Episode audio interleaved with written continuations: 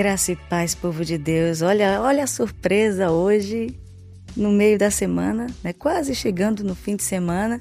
Estamos aqui mais uma vez, então, pela primeira vez, durante todo esse tempo do podcast, nós estamos duas vezes na semana, claro, porque o mês de outubro chegou e o mês de outubro é o mês especial da Rede Rosa. E essa live, que será o nosso podcast, Banquete no Deserto, especial para a Rede Rosa, nós vamos dedicar para as mulheres e, em especial, com um tema marcante. O tema dessa noite é o valor da vida humana desde a concepção. Dá uma pregação, não dá não, gente? Porque quando a gente fala de vida, vida humana, quem mais ama o ser humano senão o Senhor? E é exatamente por esse tema tão forte, tão, tão divino que é a vida humana, que nós vamos falar sobre esse tema de uma forma mais abrangente e nós fizemos aqui um especial, gente. Hoje está tremenda essa live e eu quero, nesse momento, é, antes de convidar a nossa convidada em especial, que está online conosco em outro estado, uma pessoa extremamente importante, está nos dando um tempinho da vida dela para doar para nós aqui conhecimento. Eu sei que vai mudar a sua vida. Então, você que é uma mulher que precisa conhecer a respeito da sua própria vida e das políticas que estão sendo feitas para a destruição da vida humana. Você precisa conhecer a palavra de Deus e os profissionais que trabalham com esse entendimento. Então, eu queria antes de apresentar a nossa convidada, eu queria falar um pouco da, do nosso congresso que está chegando. Estamos aqui pertinho do congresso, dias 28 e 29 de outubro. Você já sabe a programação, você pode olhar lá no, no Instagram da Rede Rosa Brasil. Também você pode olhar é, no Facebook, Glaucia Rosane, e e você que está nos acompanhando pelo YouTube, eu quero agradecer a Deus pela sua vida, sabendo que é mais seguro para nós estarmos no YouTube, ok? Então, se tiver algum problema na sua live, corre para o YouTube e fica seguro lá, tá bom? Então, gente, para nós é um prazer muito grande falarmos sobre a Rede Rosa, falar sobre o Outubro Rosa, claro que especificamente sobre um tema que importa a Igreja Evangélica Brasileira, a Igreja Evangélica como noiva de Cristo, né? E claro, a Rede Rosa tem vários projetos. Dentre os vários projetos, tem dois projetos concernentes ao tema que vamos tratar essa noite. Um deles é Aborto Não e o projeto Ser Mãe. E tocando nesse ponto, nós compreendemos que esses dias antes que chegue o dia 8, pastora, por que o dia 8 é importante. Se você não sabe, inclusive eu também não sabia. Essa é a verdade. Eu não sabia e graças a Deus Dani Sodré trouxe a informação que é profissional da saúde, uma mulher de Deus, e falou para mim, olha, a senhora sabia que 8 de outubro é o dia do nascituro? Falei, minha irmã, o que é nascituro? O que é que a gente nem sabe o significado de, de, de, de uma coisa tão profunda e tão bíblica. Gente, esse dia é especial será domingo que vem. O dia do nascituro significa aquele que há de nascer. Olha que momento especial para a gente estar falando sobre isso. Aquele que há de nascer. Esse dia celebra o direito à proteção à vida e saúde, à alimentação, respeito ao nascimento saudável do ser humano. Então é um dia de conscientização, da sociedade a respeito do valor da vida humana desde a sua concepção. Meu Deus do céu! E para falar sobre esse tema, nós temos uma convidada muito especial, né? E ela vai falar. Ela é uma enfermeira obstetra e também consultora de maternidade. Você sabia disso? Tem tudo isso, gente. Então, nós estamos aqui falando com uma pessoa extremamente respeitada sobre esse assunto, Mayra Balbino. Seja bem-vinda ao nosso podcast Banquete no Deserto, querida. Olá, graça e paz, irmãs. Obrigada, pastora, pelo convite. Né? É, é um prazer imenso né, estarmos falando sobre esse tema é, sobre a defesa da vida, sobre a saúde da mulher, porque quando nós defendemos a vida desde a concepção, nós estamos defendendo as duas vidas, que é a vida da mãe e a vida do bebê. E né, falar para mulheres, nosso meio cristão, isso é fundamental, para termos a palavra do Senhor diz, né, que o, que o povo ele perece por falta de conhecimento, não só conhecimento da palavra de Deus, mas também conhecimento do, do contexto social do que está acontecendo em nossa volta. Sim. E a verdade ela vem trazer a libertação, né? Então Amém, nós precisamos ter conhecimento também sobre o que está se passando no mundo e, sabe, e procurar de fato a informação verdadeira né? E isso o Senhor quer, né? Que Sim. venhamos a ter esse conhecimento para que nós venhamos a ter uma vida abençoada, uma vida próspera, né? E viver, né? Conforme a palavra dele. Né? Meu nome é Mayra Balbino, como a senhora já falou. É, eu sou enfermeira obstetra há mais de 12 anos. Eu atuo também na instituição Brasil for Life, é uma instituição provida, é, sem fins lucrativos, que o nosso objetivo é abrir, dar treinamento para abertura de núcleos Provida, é uma instituição cristã. Uau. Nós temos mais de 30 núcleos abertos e mais de 12 mil bebês salvos né, do aborto. Né? Então, assim, e fazemos treinamento de como fazer o aconselhamento e o acompanhamento dessas gestantes e durante a pandemia, é, abrimos também é, um novo curso, nós remodelamos a instituição para abrir cursos para novos influenciadores, né, é, adolescentes que querem se interar do assunto.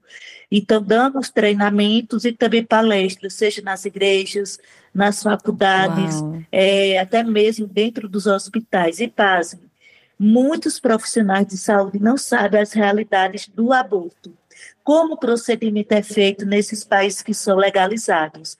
Então, é uma situação, né, um modelo de procedimento é, que eles estão querendo trazer para o Brasil, mas há uma série de consequências Sim. que eles vêm trazendo para a saúde da mulher, trazendo risco de vida para a mulher.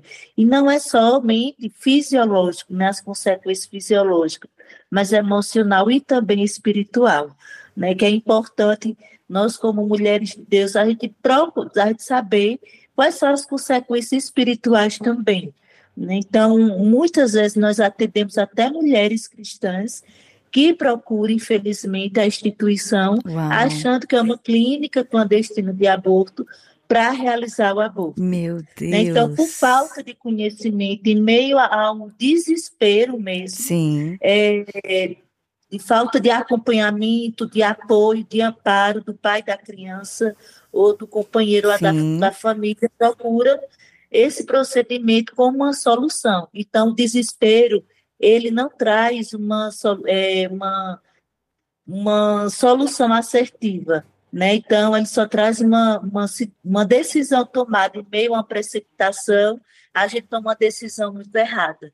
Né? Então, diante desse acompanhamento, é, já realmente já temos salvo vários bebês, né, em várias situações, seja até mesmo mulheres que vieram a engravidar em situação mesmo de violência é, sexual, né, a questão do estupro.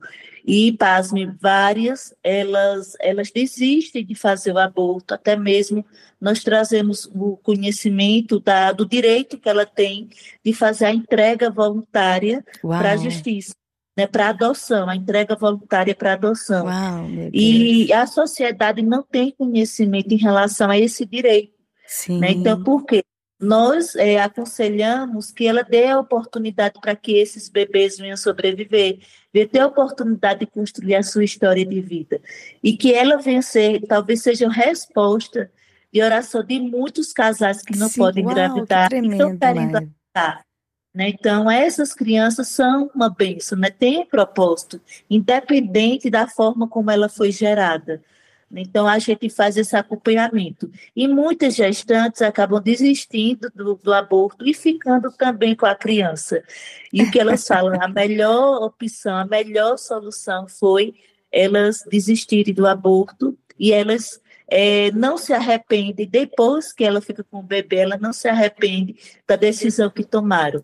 Né? Então, é um trabalho lindo, é, é, um trabalho que a gente também faz parceria com os profissionais de saúde, com médicos, conseguimos ultrassonografia, e o nosso propósito, pastora, não é somente Sim. salvar a vida é, física, Sim. né, tanto da mãe quanto do bebê, mas espiritualmente falando, porque nós apresentamos a verdade Sim. das consequências é, que o aborto ele pode causar né, sobre a vida dela e o, o risco a morte em si do, do bebê. Mas é, também é, salvar ela é, apresentando Jesus, né, para que ela tenha a oportunidade de ser salva, né, de conhecer é, o nosso libertador, né? aquele Sim. que vem perdoar os nossos pecados, que é o Senhor. Ela reconhecer Jesus como único Senhor e Salvador. Então, nós temos a sede da Brasil for Life, fica lá é, em Belo Horizonte. Sim. Eu morei seis anos né, em BH, então nós fazíamos esse trabalho de, de palestra, ainda faço, e também de treinamento, nós fazemos também, tanto na modalidade presencial como na modalidade é, online esse trabalho. Meu Deus, que tremendo, louvado seja Deus. Gente, eu sei que vocês devem estar é, é, percebendo quão sério é o assunto como nós precisamos conhecer mais, e graças a Deus, porque Deus tem levantado profissionais cristãos que sabem do assunto, e vocês estão aqui diante de uma nordestina, você já percebeu pelo sotaque dela, lindo demais, né? Então, para nós é, é, é maravilhoso estar aqui falando com uma pessoa que tem capacidade, ungida pelo Senhor, para amar a vida humana, para amar o ser humano e lembrar né? Eu percebo que enquanto ela fala, eu percebo que Deus fica soltando a língua dela para falar mais, né? Porque foi chamada para isso, né? Então eu creio que Deus com certeza vai estar preparando cada vez mais esse propósito na vida dela, porque é propósito de Deus lutar pela vida, né? Mayra, que apresentação, essa tua apresentação já foi ótima, né? Eu sei, eu quero te encher de perguntas, eu não sei quanto tempo vai durar essa live, até onde tu me suportar, mas a gente precisa perguntar, são coisas muito importantes para nós e, e o, o conteúdo, ele não é tão acessível, né? No Brasil a respeito desse assunto. Esse assunto, ele, ele infelizmente, ainda pouco, se você acessar o Google, você vai ter ali nas primeiras frases, nas nos primeiros sites ali, se você colocar aborto na Bíblia, você vai perceber que basicamente as primeiras pesquisas vão estar falando em favor do aborto, usando a Bíblia para favorecer o aborto. Então, é extremamente absurdo, né? E eu ainda há pouco estava dando uma olhada, eu fiquei chocada, chamando as pessoas que estão defendendo a vida de fundamentalistas. Fundamentalistas. Ou seja, defender o aborto não é fundamentalismo de, de, de, matança, mas defender a vida, estão chamando os evangélicos de fundamentalistas, né, a respeito do assunto. Então, realmente cuidado quando você pesquisar. Então, você está diante agora de uma pessoa que vai falar para você profissional dessa área que estuda sobre isso, biblicamente falando, nós vamos tentar articular aqui uma conversa, um conteúdo que é verdadeiramente baseado nas escrituras. Amém, minhas, amadas irmãs? Em especial para as mulheres, mas eu sei que tem homens também que têm interesse sobre esse assunto. Então, Mayra, vamos perguntar aqui é, é, ah, vamos falar um pouquinho sobre esse dia, né? Vamos começar por aí, o dia 8 de outubro, né? Que dia lindo, o dia do nascituro. Fala um pouquinho para nós, explica para gente.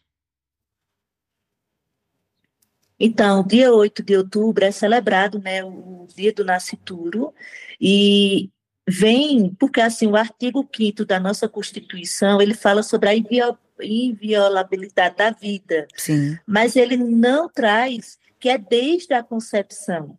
Então, é, muitos pró-mortos, né, ou pró-escolha, né, que a gente chama que é o eufemismo, né, usar é, pessoas que querem legalizar o aborto, que são as feministas, Sim. que são as pró-morte, né, usa muito Sim. esse termo pró-escolha, né, para trazer mais é, é, é é, menos peso. Menos né, peso, né, pra, menos responsabilidade. Para as opiniões, né? Algo negativo tornar um pouco mais positivo. Então, é, esse, esse, essa, então eles usam esse, esse, é, esse, esse artigo 5 então Sim. eles usam como base, como uma brecha para que o aborto ele venha a ser legalizado no Brasil, né? Então não, a inviolabilidade da vida então, não, não diz que é desde a concepção. Então, o, o, o Dia do Nascituro foi criado, né, tem um projeto de lei que é o Estatuto do Nascituro. Inclusive, hoje à tarde eu estava assistindo uma sessão especial lá na Câmara dos Deputados sobre o, o Dia do Nascituro. Oh. Né? Então, foi com o, de, o, de, o, senador Eduardo Girão, junto com muitos providas, estavam lá para debater sobre a criação do Estatuto Nascituro. Uau. Então, ele vem para defender, para proteger a vida desde a concepção, ou seja, quando há, quando há a, defendendo a vida, ela é formada quando há fecundação do espermatozoide com o óvulo. Ali inicia a vida. Ou seja, é, cientificamente falando, a vida realmente ela começa desde a concepção. A Sim. gente vê vários livros da embriologia. Sim. O que é embriologia? É uma parte da biologia que estuda o desenvolvimento humano. Ele fala que a vida ela começa desde a concepção. Então, se você vai estudar embriologia, na área de, da medicina, na área de enfermagem, da fisioterapia, qualquer área de saúde, a vida ela começa desde a concepção. Porém, para fechar mesmo, para que haja essa proteção da vida desde a concepção, foi criado o Estatuto do Nascituro, para que, até mesmo para barrar a, a DPF Sim. 442, 442 né, que está sendo, está é, tramitando aí, que foi uma, uma, um pedido do Partido PSOL para que o aborto ele fosse descriminalizado é, é, a partir, é, até a 12 semana de gestação, Uau. ou seja, até três meses de gestação. E, por incrível que pareça, esse bebezinho aqui, pessoal, que vocês estão vendo aqui na minha mão, é, ele tem o mesmo peso e formato de um bebê de 12 semanas. Né? Então, ele, Uau. muitos que querem que o, o aborto seja descriminalizado até 12 semanas, fala que isso é um amontoado de células, fala que isso é um pedaço de carne. Mas nessa fase gestacional já tem coração batendo, já está com os, todos os órgãos formados, já tem impressão digital, né? Então já está todo. Agora, a partir de 12 semanas, é somente crescimento e desenvolvimento. Então, é, o embrião é uma parte, é já uma pessoa. Né? Assim como existe, eu sempre falo que, é, assim como existe RN, bebê, criança, uhum. adolescente, pré-adolescente, adolescente, jovem, adulto, idoso, essas fases ela começa desde a concepção, Exatamente. que é um embrião, que é um bebê, que é um feto, que é um RN, né, depois que nasce. Então, o, a pessoa ela começa desde a fecundação que é um embrião. E, biblicamente falando, nós temos respaldo para isso, né? Sim. Lá em Salmo 139, né, quando a palavra do Senhor fala, né, que os, é, Davi falando sobre a formação, os meus olhos te viram ainda é, a substância informe. Quando a gente tiver essa palavra informe é, no, no original, vai dizer que é golem. E golem quer dizer é embrião. E embrião para a medicina é, é a fase da pessoa humana até oito semanas de gestação. gente. Então, a Bíblia já fala né, que os teus olhos ainda me viram, a substância informe, ou seja, quando eu estava na, na fase de embrião, no início. Né? Então, o Senhor, ele entreteceu com as suas próprias mãos. Né? Entretecer é como um trabalho de artesão.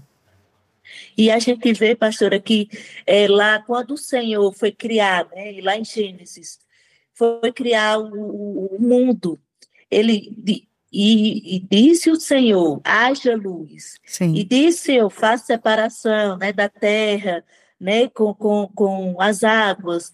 Tudo ele foi criando Sim. pela palavra. Mas quando ele foi criar o ser humano, ele criou com suas próprias mãos. Ele pegou do barro e foi criando, como um artesão vai criando aquela peça com suas próprias mãos. Ele deixou suas digitais em Aleluia. nós. Não é à toa que nós somos a sua imagem e semelhança. E aí, em seguida, nós vemos que o Senhor criou, é, o Senhor fez a imagem e semelhança, né, que façamos a, a, nossa imagem e semelhança, que foi o, o, ser humano. Sim. E qual foi a primeira bênção que o Senhor deixou? Lá em Gênesis 1, 28, se eu não me engano. É, e o Senhor o abençoou, né? Sede fecundos e multiplicai. Então, a primeira bênção que o Senhor deixou para o ser humano foi ser fecundos e multiplicar, ou seja, gere. É para gerar. Exatamente. Né? Então, o útero da mulher foi, foi formado para gerar, para gerar vida. E não para ser um cemitério, ser Sim. um túmulo, né? De um, um lugar de morte né? do próprio ser humano. Né? Então, o Senhor, né, é, a, a cultura judaica cristã, ela não dá nenhum respaldo para que haja a morte. Né? A gente vê em, em Êxodo que tem um mandamento, não matarás. Uhum. Né? Então, é, o Senhor sempre abençoou a procriação, é, a fecundação, que haja realmente nascimento de crianças. Né? Então, é, voltando para o Estatuto Nascituro, ele vem para, é, tanto que hoje, com essa, essa, é, esse, essa Rosa Weber, né, que é a ministra, ela, em 2017, o pessoal, ele, ele trouxe, fez esse pedido para que houvesse a descriminalização do aborto até 12 semanas de gestação. Porque eles alegam que não é uma vida, oh, porque eles uns alegam que não, não, não sente dores quando o bebê está sendo morto dentro do ventre, e quando a gente vai estudar a fundo é, os procedimentos abortivos, eu digo que é um procedimento macabro, porque é o esquartejamento uhum. de uma criança dentro do, do útero da mulher. Né? Quando a gente ouve notícias aí no Brasil que houve, encontrou um corpo de um homem ou de uma mulher esquartejada, isso nos impacta muito. Exato. Por mais que tem tantas notícias absurdas que a gente ouve os noticiários, ainda nos impacta. Mas o aborto não é menos do que isso, é o esquartejamento de uma criança dentro do útero da mulher. Então é algo macabro, é algo violento e a criança ela sente muitas dores. Nós temos o vídeo, pessoal, se vocês quiserem, podem é, acessar no YouTube, o grito silencioso, que é, é, mostrando como o bebê ele se comporta através de imagens de ultrassonografia quando ele está sendo abortado. Uhum. Então ele começa a mexer a boquinha como se estivesse gritando, pedindo socorro. E ele se livrando daquelas, daqueles instrumentais que está querendo esquartejar ele.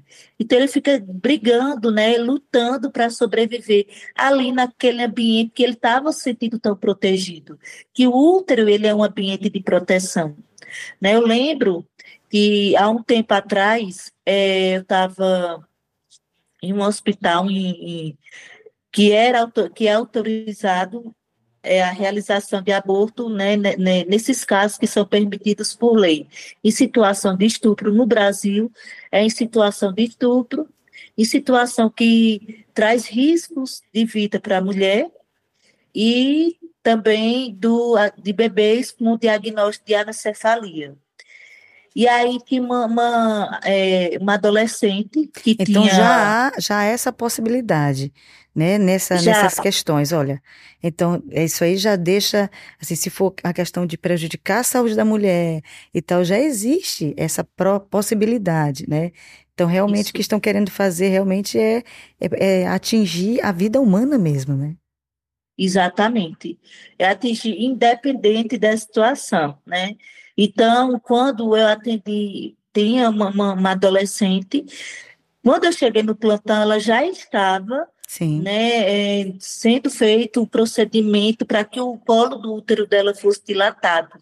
Mesmo ela com 14 anos, é, os pais sabiam que ela tinha é, relacionamento com homens mais velhos, ou seja, havia dentro do ambiente familiar uma vulnerabilidade Sim. social extrema. Sim. Né? Então, ela estava sob risco. Então, ela iria fazer aquele aborto, mesmo e, e, porque ela com 14 anos é considerada estupro, mesmo que ela tivesse concedido, né, a, fosse consensual Sim. a questão do, do, do relacionamento. Então, ela estava lá para fazer o procedimento, mesmo assim, o útero dela estava resistindo para que não fosse Gente. dilatado.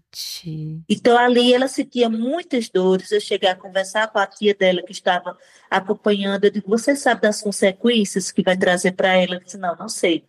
Eu digo, aí eu comentei, comecei a, a conversar sobre as consequências.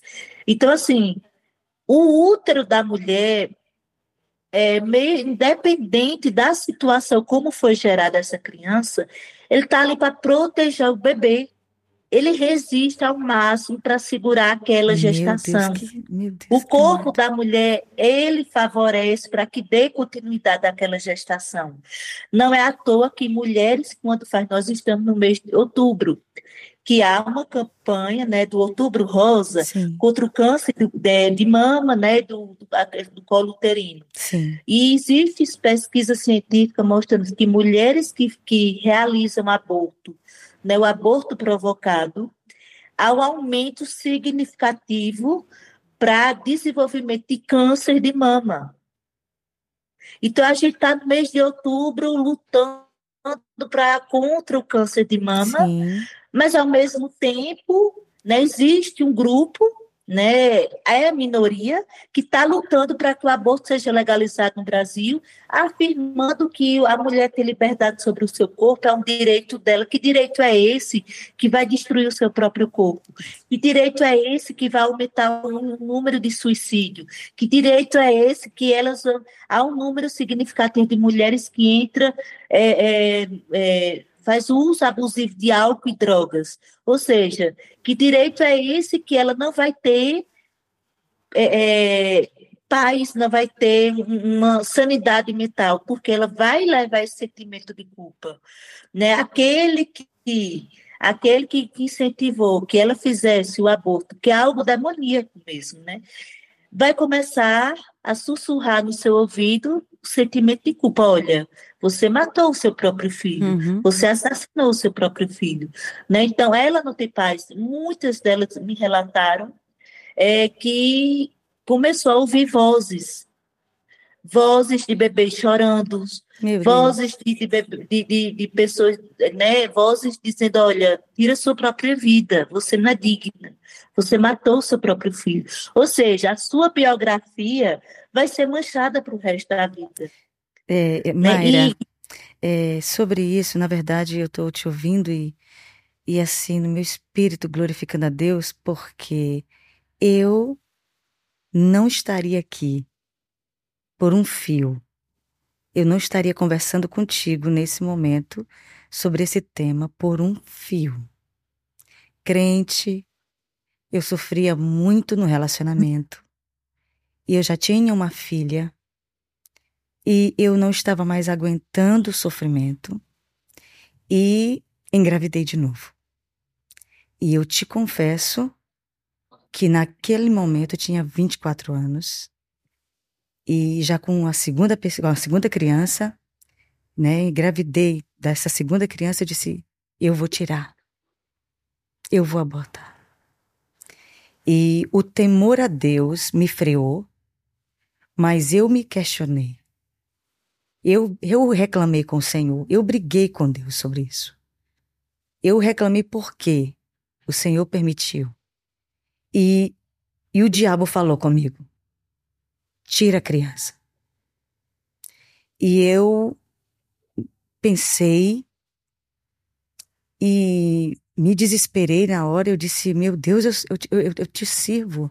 Eu sei que eu, que eu. Só que na, na época, inclusive para as meninas que estão me assistindo e jovens, é, saiba disso. Na, na hora o diabo pode achar, mostrar para você que essa é a solução. Eu tô falando do diabo porque é o diabo. É. E aí você vai dizer assim: essa é a solução. Eu vou resolver isso aqui agora. E eu eu pensei em fazer. E naquele momento eu temi ao Senhor, disse: Deus me ajuda a ter forças para para não fazer isso. E eu fui a um culto. E quando eu cheguei naquele culto, e eu esmurrei muito minha barriga nesse dia, né? Quando eu descobri, e eu, eu disse por quê, por quê, e eu dava soco na minha barriga. E à noite eu fui pro culto. E quando eu cheguei lá, Deus usou o pastor.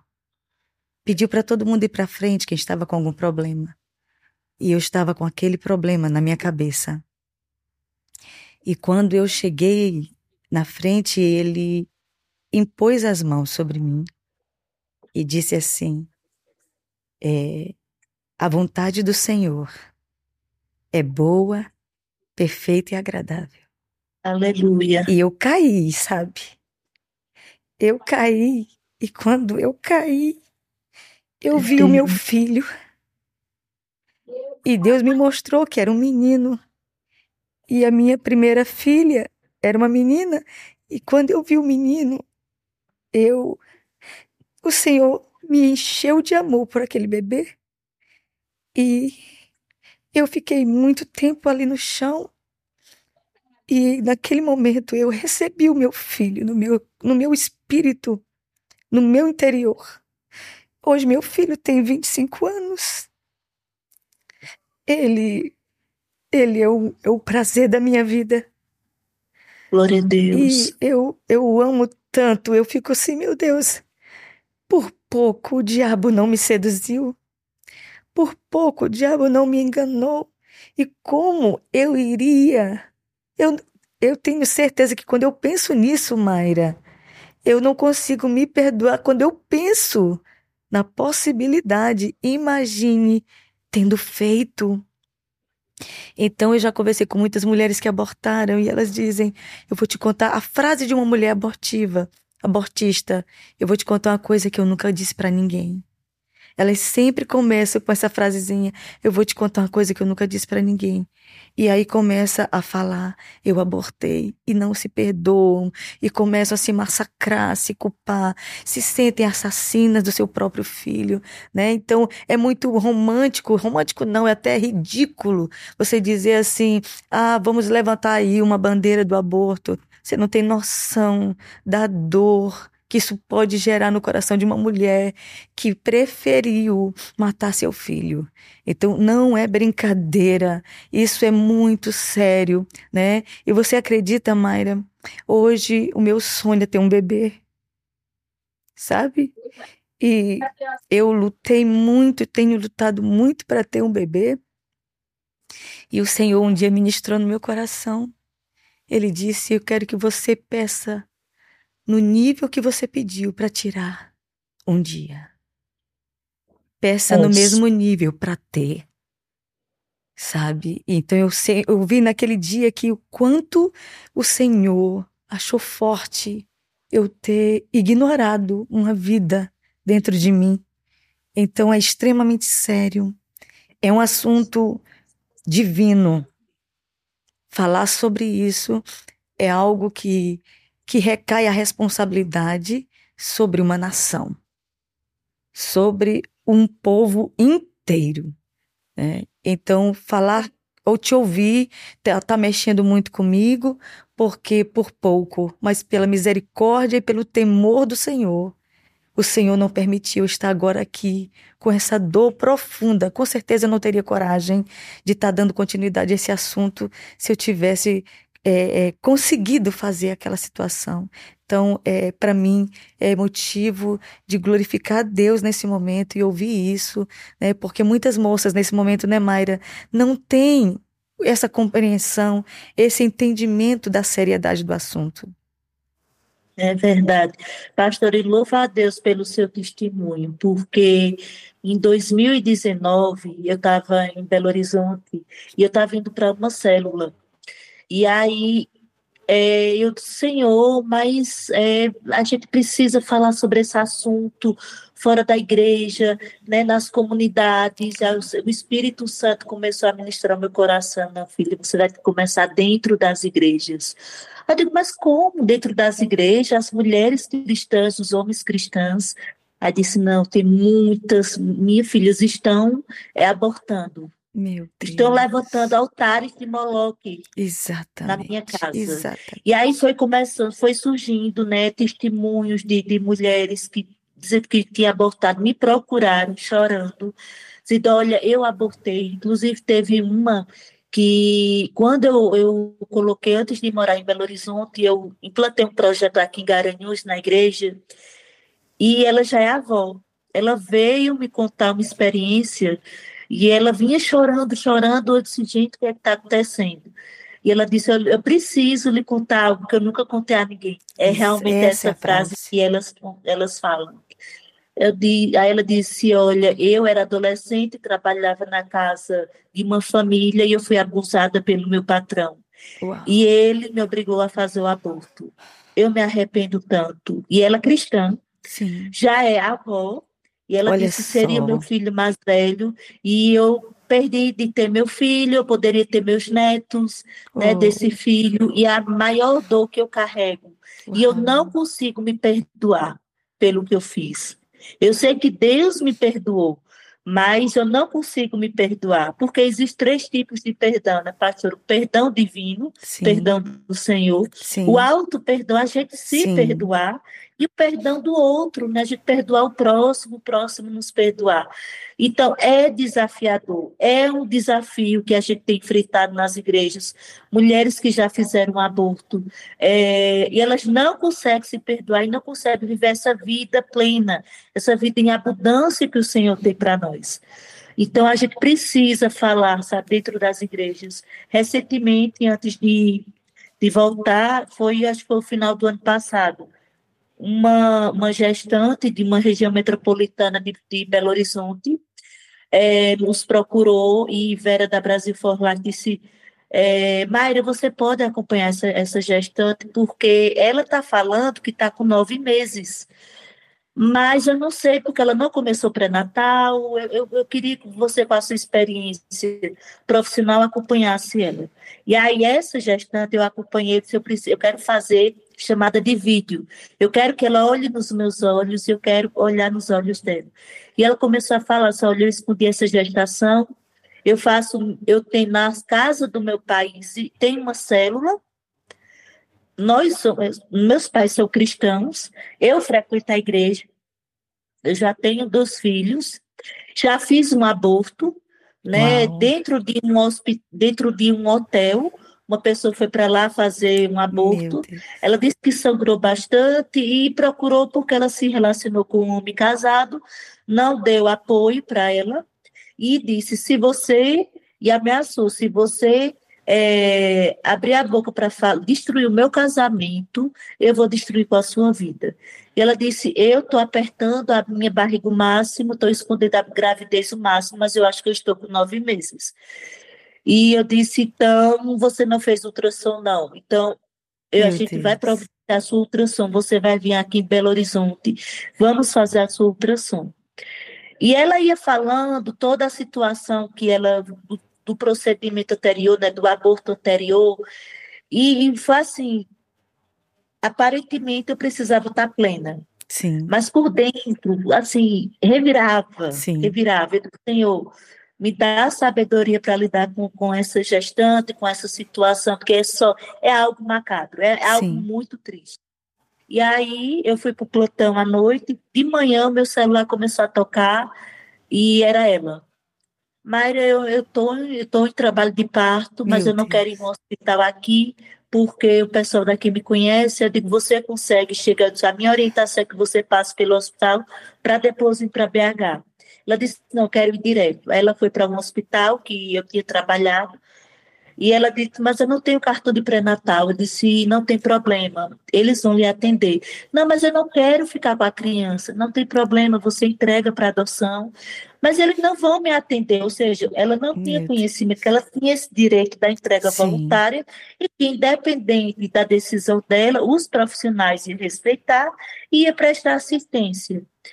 E eu conversei com uma colega minha que estava no plantão, deu assistência a ela, ela estava em trabalho de parto, intercorreu porque o batimento do bebê começou a diminuir e levou para cesariana. Teve o bebê para cesáreo, foi para a UTI, ficar em observação. E aí no outro dia, né, eu fui no hospital.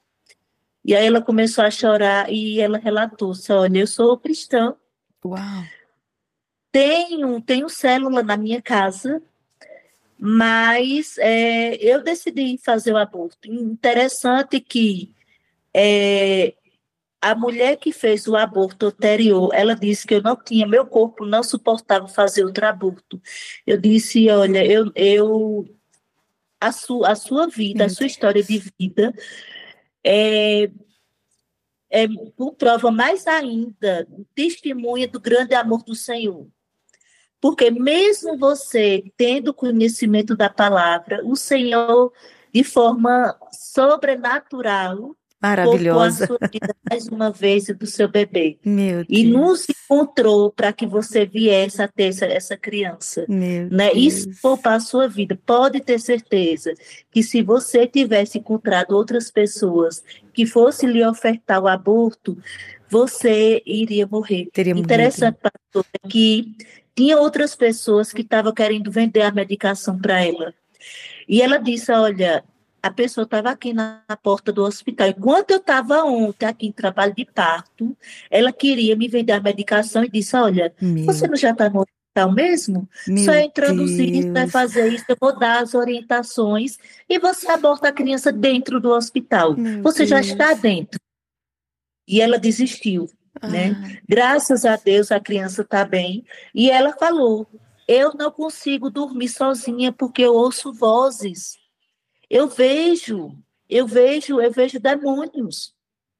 Né? Eu não sou mais a mesma pessoa. Eu sonho né, com demônios, eu, eu, eu tenho esse sentimento de culpa, eu ouço voz, eu ouço. Quando eu fecho os olhos, eu começo a ouvir choro de, de bebê e eu associo ao bebê que eu abortei. Uau.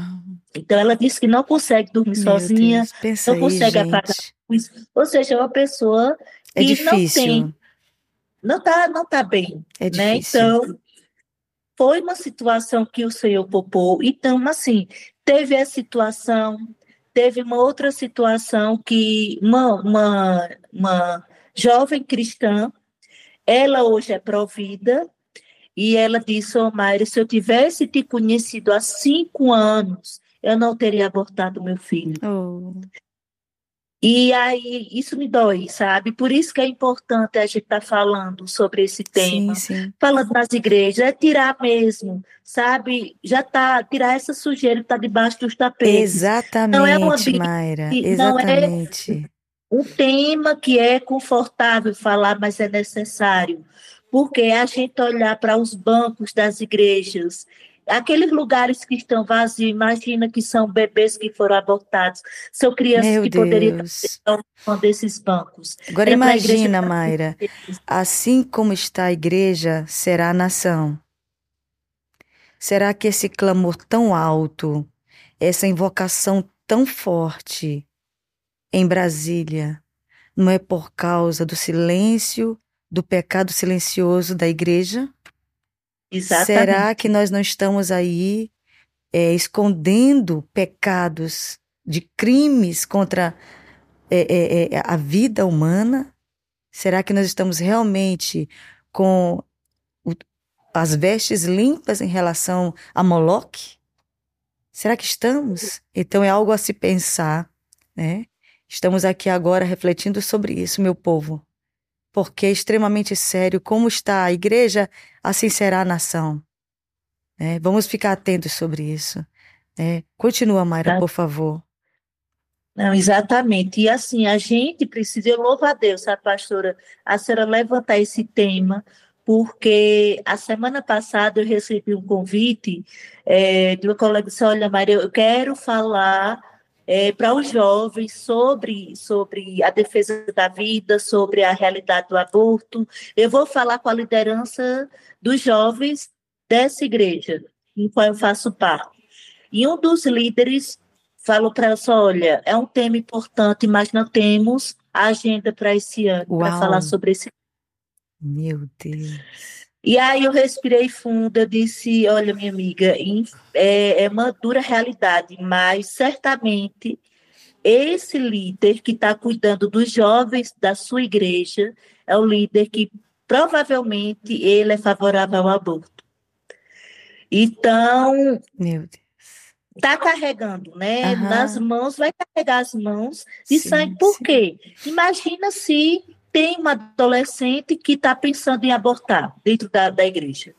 Né? O, o outro, um jovem engravidou uma, uma colega. Ou então, esses jovens, com a informação, poderia ajudar os seus colegas de escola, de faculdade, a não fazer o aborto né? Porque a informação, ela, ela propaga, ela, ela se dissemina, então salva vidas. Exatamente. Pastora, é, não sei se a senhora tem esse bebezinho, né, de silicone, eu vou mandar uhum. para a senhora, porque esse bebê ele tem salvo vidas. Uau, Muitas vezes as pessoas têm levado esse bebê na bolsa. Tremendo e eu lembro aí. de uma pastora que foi passando no caixa de supermercado e ela tirando as coisas, não estava encontrando o cartão, foi tirando tudo e colocando em cima do balcão. Aí tirou esse bebê.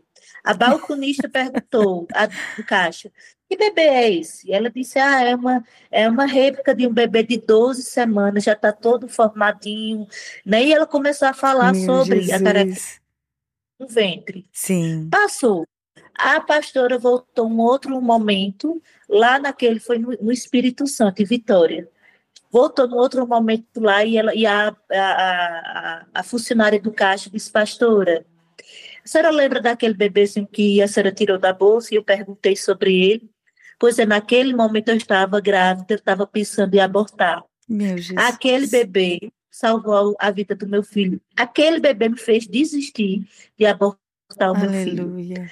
Né? Então, assim, como a gente, um pouco de informação que nós temos, salva vidas. E diante das experiências que, que eu tenho em acompanhamento dessas mulheres e assim, conversando com, com as colegas né, que estão tá envolvidas nesse movimento, né, nesse aconselhamento com essas gestantes é, na Brasil for Life, a gente chega a uma conclusão.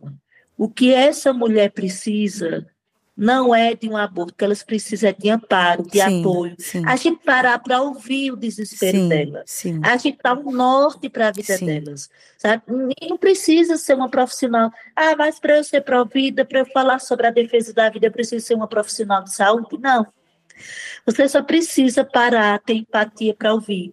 E quando eu vou nas igrejas, eu digo: olha, as mulheres precisam ter empatias uma pelas outras. Sim, não perfeito. é olhar para com ela com ar de julgamento. Exatamente. Ah, ter um relacionamento extraconjugal ou, né, ou pecou lá fora, enfim. Não é isso. É você olhar que existe um destino profético, existe uma Exatamente. nação que está sendo gerada ali no daquela mulher. Existem duas vidas. Exatamente. Né, que, e você seja um instrumento do Senhor para ajudar a gerar aquela vida, aquela vida virar o mundo. E os homens têm hombridade, procurar saber de forma direta ou indireta o que, é que essa mulher está precisando, Sim. o que, é que essa família está precisando. Sim. Ser um instrumento do Senhor para que realmente essa vida venha ao mundo. Porque às vezes falta, não sei, às vezes essa mulher não tem o que comer em casa. Exatamente. É porque às vezes julga pela aparência, mas a gente não sabe o que essa mulher está se passando. Às vezes que ela precisa de um atendimento psicológico. Né? Às vezes tem alguém dentro da igreja que pode dar essa assistência. Então a gente precisa, como igreja, dar esse amparo, esse apoio e parar um pouco para ouvir a dor dessa mulher. Mayra, né? eu estava assim, eu ministrando sobre o, teu, o testemunho que eu dei ainda há pouco para ti, sobre o meu filho numa igreja no Congresso de Mulheres. Tinha muitas mulheres.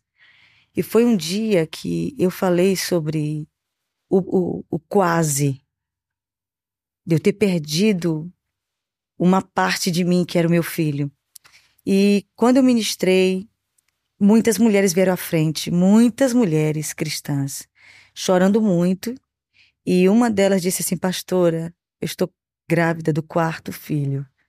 E eu estava decidida a abortar. Eu sou mulher de pastor. Uau. E eu Uau. vou lhe dizer uma coisa aqui. Porque eu estava cansada de ser mãe. E ela começou a abrir o coração. Ela disse: Hoje eu tiro esse maldito fardo de achar que eu é, é, que é um fardo ser mãe, quando na verdade é o maior prazer da vida de uma mulher. Ninguém vai ser mãe dos meus filhos como eu. Esse é o meu chamado, né? E ela me abraçou chorando muito, me que ela me pegou pelas pernas. E aí eu, no fundo, tinha uma coisa que eu precisava resolver a respeito de aborto. Eu no fundo eu achava certo um, é, uma moça abortar por estupro. Eu ouvi uma vez um testemunho e eu fiquei. Eu falei, ai, isso é difícil demais. Ai, meu Deus, isso é difícil demais. Você acredita que no mesmo palco que eu estava ministrando a palavra, o tecladista, que é eu não vou falar o nome dele, que ele é muito famoso, e ele, enquanto eu estava ministrando, Deus me deu uma palavra para ele aonde ele. E quando eu fui ministrar nele, ele olhou para mim e disse assim: Eu preciso lhe contar eu sou filho de um estupro. Ah. E eu disse, o quê? Ele disse, pastora, eu escapei de um pai alcoólatra, de uma mãe que foi, era, era doente mental, tinha, uma, um, tinha um problema, e, e o meu pai estuprou minha mãe, e ela, ela me teve e eu sou fruto dessa situação. Mas ele é tão ungido, sabe? Ele é tão ungido, ele é tão incrível. Ele, ele canta, ele compõe, ele toca teclado assim, ele tem um chamado tão, tão assombroso que eu disse, cara, não posso acreditar. Então, realmente, desde, desde esse dia eu disse, nem o estupro justifica, sabe? Diante do é. que eu vi do que Deus pode fazer na vida de um ser humano. Salmos capítulo 22, versículo 9 e 10. Gente, Salmo 22, versículos. É o Salmo de Davi, do nosso querido Davi. Salmo 22, versículos 9 e 10 diz assim: Mas tu és o que me tiraste do ventre de minha mãe, o que me Uau. preservaste, estando ainda no ventre de minha mãe. Sobre ti fui colocado nos braços, ainda estando no ventre de minha mãe. Tu és o meu Deus desde o ventre de minha mãe. Há um. Pensa, você está falando de Davi, gente. Davi conheceu, inclusive, os, os, os, judeus, viu, Mayra? Os judeus acreditam, os rabinos, que os bebês falam com Deus quando estão no ventre da mãe. Eles dizem Não. que vem um anjo do Senhor visitar o bebê e eles ficam lutando com a Torá, com os, os mandamentos do Senhor. E os, aquele anjo do Senhor fica ensinando a Torá para os bebês. E olha só o que os rabinos dizem. E eles dizem assim: que enquanto eles estão ensinando, antes do bebê nascer, eles dão um tapa aqui na, no lábio superior do bebê que é por isso que nós temos esse cortinho. Aí ele, diz, ele diz, que os, diz que os anjos dizem assim: o anjo, o anjo que, que protege a Torá, a palavra de Deus, diz assim: eu, ele dá um tapa no lábio superior e diga assim: me prometa que você nunca vai se esquecer do que você aprendeu no ventre de sua mãe. Então, realmente, quando você conhece a, profundidade do zelo de Deus, nós não somos um espermatozoide como um óvulo. Nós somos um propósito é. de Deus no ventre de uma mulher, né? E isso é magnífico, como disse o Salmo 139, de forma assombrosa o Senhor me formou no ventre da minha mãe, né? E é, é, que, que, que, tema fascinante, viu? Eu tô, eu tô apaixonada, Mayra.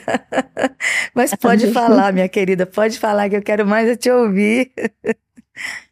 Não, é um prazer, assim, estar tá ouvindo as suas experiências, né? E E é interessante que eu não conhecia essa, é, né, esse diálogo né, com os bebês ainda no ventre, uhum. porque a gente já foi formado desde a eternidade, né? A nossa origem é nele. E eu acredito mesmo que, que tem esse diálogo, né? Sim. Porque lá em, em, em Jeremias fala, né? Ainda Sim. no ventre foi consagrado e constituídos, né? É, profeta. E o Senhor tem esse. É, né, vamos, vamos ler aqui. Sim. É, Jeremias. Tem também.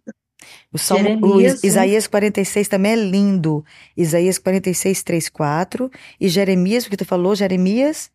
Isso. Jeremias 1, 4, 5. Isso, Jeremias 1. Deixa eu achar aqui. Deixa eu ver. Jeremias, né? Sim. É, a mim me veio, pois, a palavra do Senhor dizendo: Antes que eu te formasse no ventre materno, eu te conheci, Aleluia. antes que saísse da madre, te consagrei e te constituí profeta às nações, né?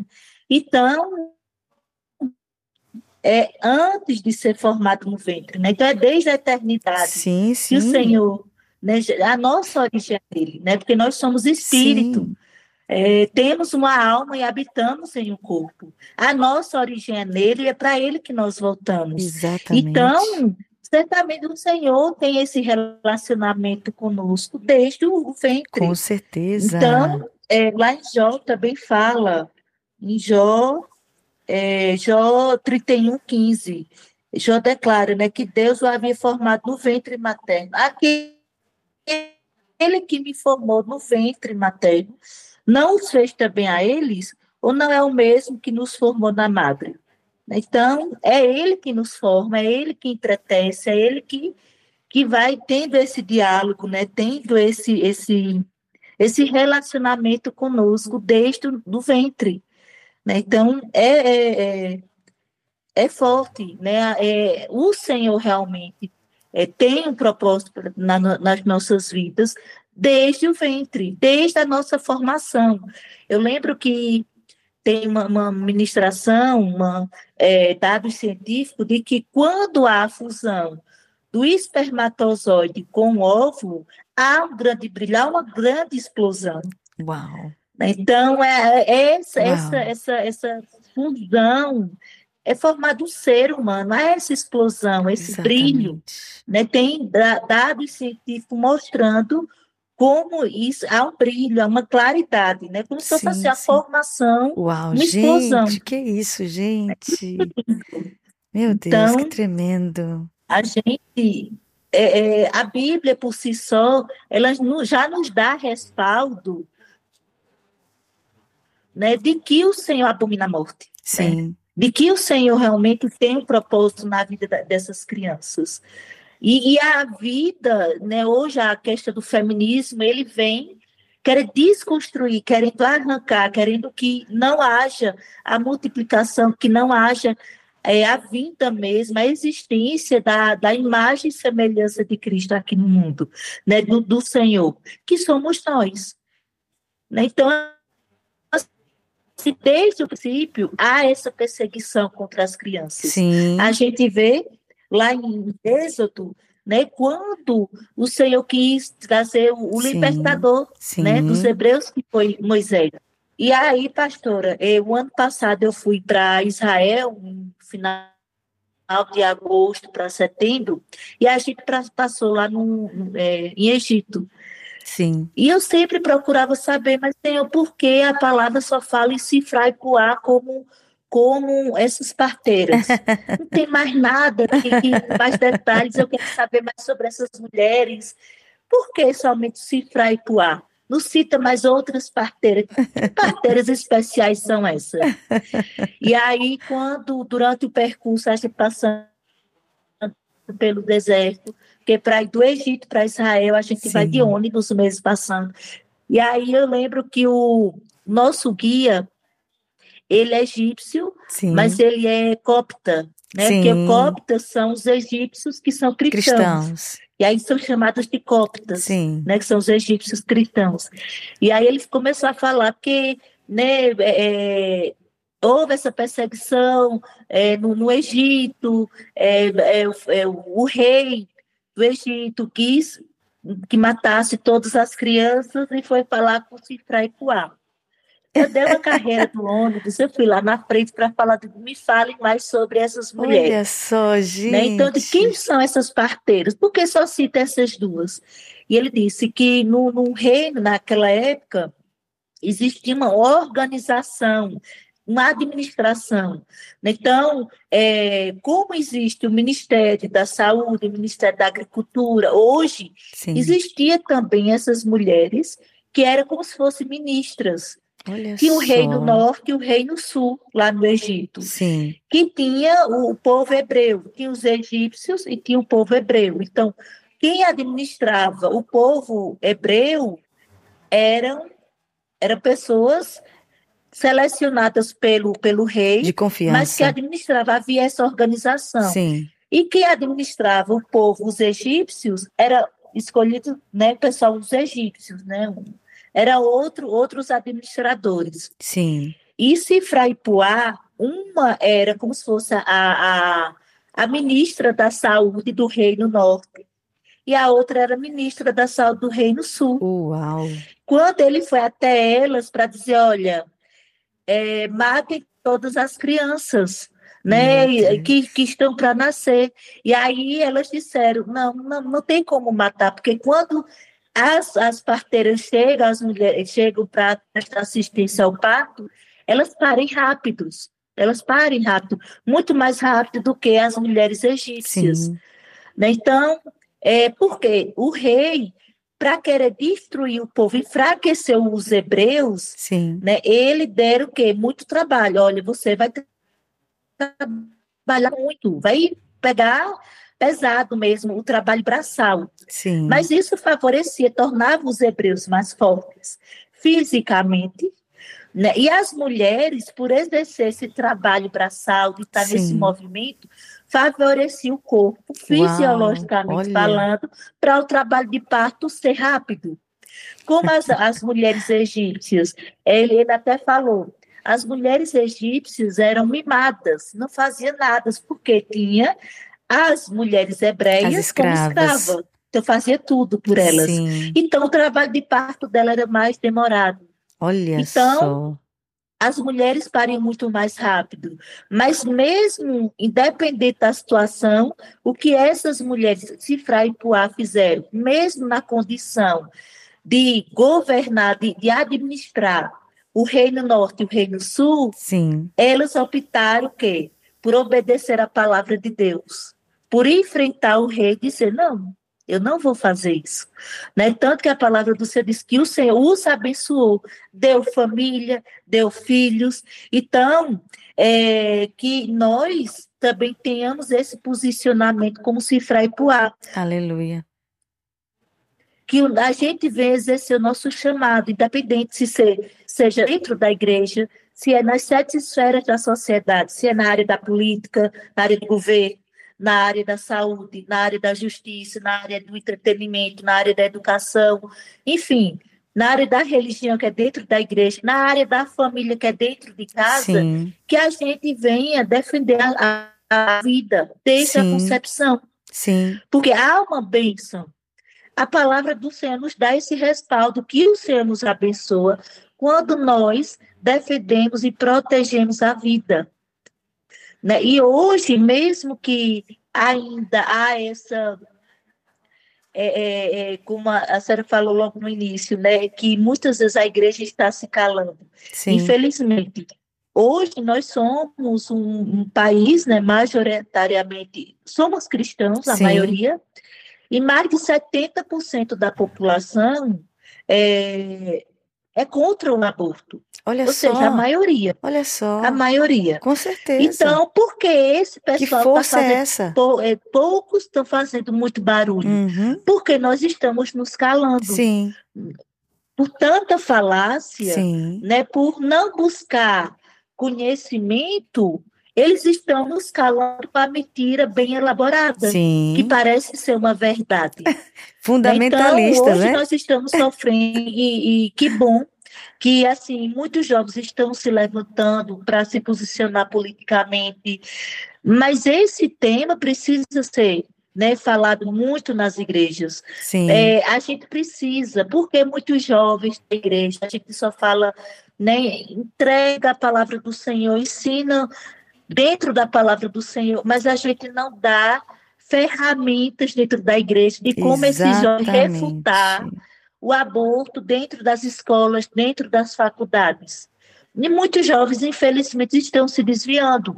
São filhos de crente, nasceu, os pais criaram ali, né, Sim. dentro da palavra, mas não ensinou como sair dessa bolha e como refutar Sim. biblicamente, cientificamente, né, moralmente, refutar lá fora, né? Dizer, não, meu posicionamento é esse e, e, e, e tudo e toda, todas as narrativas abortistas, Sim. elas não se sustentam. Exatamente. Ela por si só, ela se constrói. Né? Porque meu corpo e minhas regras. Gente, quanto, onde que um bebê é corpo da mulher? Não é, pelo contrário, é o bebê que direciona a transformação do corpo da mulher. Sim. O fato dele estar presente ali já muda totalmente o corpo da mulher. Sim mesmo ele ainda sendo embrião, já muda os hormônios, já a alteração nas mamas, já para o ciclo menstrual, ou seja, o útero ali, ele, ele, ele se move para proteger aquela gestação, para guardar aquele bebê que está sendo gerado. Né? Então, a gente precisa falar, precisa, sabe, reunir essas mulheres para falar sobre isso. É um assunto que dói, é um assunto que incomoda. Quando a gente vai falar sobre os procedimentos abortistas, causa impacto. Com certeza. Mas é que eu digo, eu prefiro causar esse incômodo, esse incômodo dentro da igreja do que você futuramente carregar um, um peso na sua consciência, o um sentimento de culpa por falta de conhecimento e ter feito um aborto. Sim. Né? Então, eu prefiro causar Sim. esse cômodo, mas que você saia com a verdade, você saia esclarecido de como, de, de como isso acontece e quais são as consequências. Eu lembro que um dia eu fui, pré, fui dar uma palestra uma semana antes da pandemia, de, do, do lockdown. Sim é, lá em Belo Horizonte, numa faculdade. Eu digo, gente, será que essa coordenadora sabe o mesmo tema que eu falo? Eu disse, não, pode vir falar. Eu digo, eu acho que eu vou ser rechaçada aqui, vão gritar, vão me expulsar, não vão permitir eu dar palestra. E eu comecei eu digo, eu estou num ambiente acadêmico, eu comecei com dados científicos. Certo. Digo, vou falar de dados. Ou seja, eu estou falando da palavra de Deus sem mencionar Jesus. Sim, dentro claro. da palavra, dentro da igreja, a gente vai, vai trazer dados Sim. científicos também. Vamos, mas vamos refutar na palavra. Sim. Trazer respaldo bíblico. Agora, na faculdade, vão trazer dados científicos, porque até a ciência ela não vem testificar que a palavra de Deus ela é, ela é, ela é verídica, né? a veracidade da palavra de Deus. Não, pelo contrário. A ciência já vem, só vem assim dizer, ó, não é novidade, a, a palavra de Deus é, é verídica. Enfim. Sim. Enfim, a, a gente a gente está atrasado, né? Ou seja, a palavra de Deus já fala isso há muito tempo. Sim. Então ela só vem convergir, só vem ao encontro do que a palavra de Deus já fala há muito tempo. Né? Então, é, fala que é desde a concepção, fala do, das consequências emocionais e espirituais também. Né? Então, a ciência ela vem convergir, ela vem é, é, ao encontro dizer, olha, se você não quiser acreditar na Bíblia, ela, ela, é, ela é verdade pura, independente do, do, que eu sou, do que a ciência está aqui para comprovar. Porque a, a, própria ciência foi criada por Deus, né? Sim. Tudo foi criado pelo Senhor. Então vem para convergir, de fato. Uau. Então, e quando eu dei essa palestra, eu lembro que teve alguns que saíram da sala, porque não tinha como refutar aquilo que eu estava falando. Sim. Porque eu trouxe, eu, eu levei dado científico. E eu, e eu falei sobre o. o é, eu falo muito sobre os dados de, do, do, estupro. Porque Sim. muitos cristãos, dentro da igreja, falam o seguinte: olha, eu sou eu sou contra o aborto. Mas, em situação de estupro, eu sou favorável. Mas não sabe, não tem noção que as consequências ela vêm com tudo, Vem. da mesma forma. Da mesma forma. E, e assim, é, eles usam é, as narrativas para o aborto, ele vem muito com, com para mexer muito com o emocional, mas sem, sem embasamento. Das mulheres, eu não estou não tô querendo minimizar a dor de uma mulher que ela passa por um abuso, uma sim, violência sim, sexual. Sim, não estou querendo minimizar isso. Mas da, de mulheres que são estupradas, somente a média 1% que consegue engravidar. Somente 1%. Porque é, não chega, geralmente, né, nessa violência, não chega, há um estresse. Há um estresse ah, okay, físico okay. que só. não consegue ter essa Olha concepção, não consegue ter né, esse encontro. É mesmo. E também, muitas vezes, não chega nos finalmente. Sim. Né, é, de a ejaculação. Né? Então, assim, a gente está falando para pessoas adultas. Sim. Então, é, não chega no finalmente. Então, somente 1% consegue Olha engravidar. Só. Mas nesse 1% é uma vida e tem a mesma importância. Sim. Ou seja, esse rapaz que a senhora mencionou, esse, esse, esse músico, Sim. a vida dele é menos importante do que a minha, do que a sua? Meu não, Deus, não. tem a mesma importância. Deus tem um, mesmo, tem um propósito de vida né, para ele, para a família dele. E, e tem outro, outro dado científico que mostra que das mulheres que, que, que engravidaram vítima de estupro, 80% é, dessas mulheres, e elas fizeram aborto, né, desse grupo que engravidaram vítima de estupro, e que fizeram aborto, 80% delas, 80%, delas falaram que essa não foi a melhor decisão que ela tomou. Olha só, gente. 80%. Olha, olha tanto de verdade que está escondida, gente. Eu queria só dar uma lida, Mayra, nos, nos comentários. É no YouTube, meu bem? Vamos dar uma, uma olhada no YouTube. Algumas pessoas comentando. Ah, shalom, amém. Misericórdia, Senhor, esquartejar uma vida ainda no ventre. Shalom, Josélia, é, Janaína, Frazão, Shalom, é, que tema precioso. Josi Frazão, é, Alexandra, o útero é o lugar de vida e não de morte. Daniela Araújo, aleluia, toda Toda vida importa. Tá me ouvindo não, Mayra? Ah, ok. É...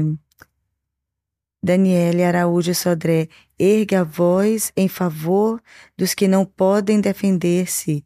Seja o defensor de todos os desamparados. Provérbios 31, 8. Ergue a voz, né? Não é, é, é a mulher, a mulher sábia, né? Uau, gente. Agora aqui no Instagram. Uau, gente, muita gente, louvado seja Deus. Associação Amar, boa noite, Mariana está assistindo, mandando beijo, beijo, Mariana. Deixa eu ver quem mais. Ateneusa, querida, pastora linda e amada, te amo. Obrigada, minha querida. O, a, a, o Ministério Santo e Macho também está assistindo. Ok, os homens estão assistindo, não é isso? muito bom, gente, aleluia. Muitos comentários, muito obrigada, viu? Gente, que legal, D'Angela Viana, amamos demais. Obrigada, tema emocionante, Jéssica.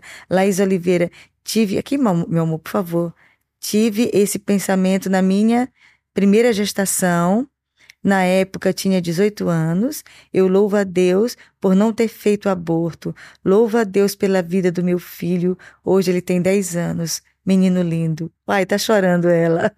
Até eu também tô emocionada, gente. Uau, gente, que tema provocante, santo e lindo. Que Deus abençoe vocês. Muito obrigada pela participação de vocês, gente. Continuem comentando. Alguma pergunta que vocês queiram fazer, vamos aproveitar aqui. A Mayra, ela está aqui, olha, nesse instante, nos abençoando tanto, né? Mayra, eu percebi que Deus foi nos levando para esse tema principal, né?